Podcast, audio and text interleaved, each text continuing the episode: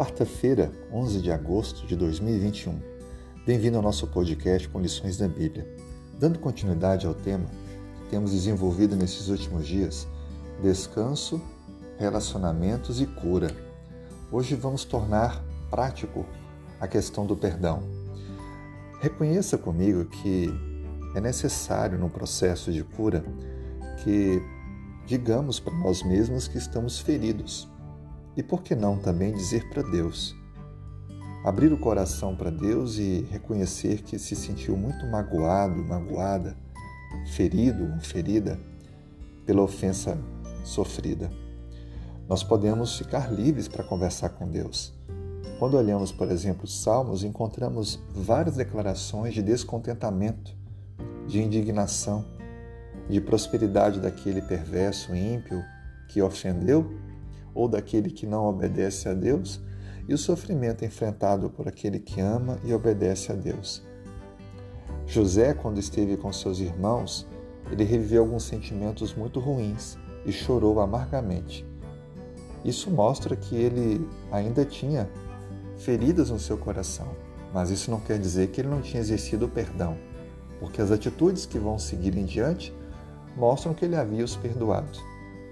O fato é que nós devemos perdoar mesmo antes ou se o ofensor não nos pedir perdão. A Bíblia declara o princípio que deve mover o nosso coração. Jesus diz em Mateus capítulo 5, verso 44: Eu, porém, vos digo: amai vossos inimigos e orai pelos que vos perseguem. Sem dúvida alguma, não é nada fácil perdoar, mas o cristão verdadeiro, ele não apenas perdoa, mas ele ora, ele intercede, ele deseja o bem por aqueles que o maltrataram. De fato, isso só é possível pelo poder do Espírito Santo em nós. Orar pelos que nos maltratam, pedir a Deus em favor destes, é um sinal de uma completa transformação, fruto do descanso proveniente do perdão. O perdão começa com uma escolha e não consentimento. Orar por aqueles que nos feriram é uma missão própria de quem está convertido em Cristo. Pode ser que você esteja hoje relembrando alguns feridos do passado.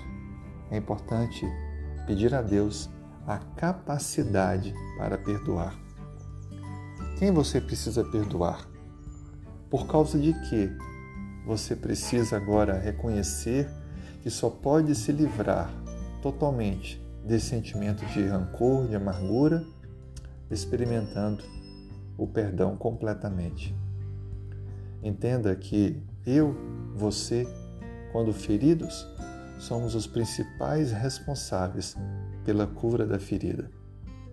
Pode ser que ao longo do tempo olhemos alguma cicatriz, mas não mais nos incomodará, porque exercemos o perdão.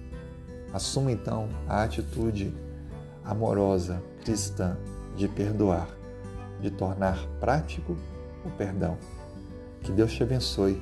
Tenha um excelente dia.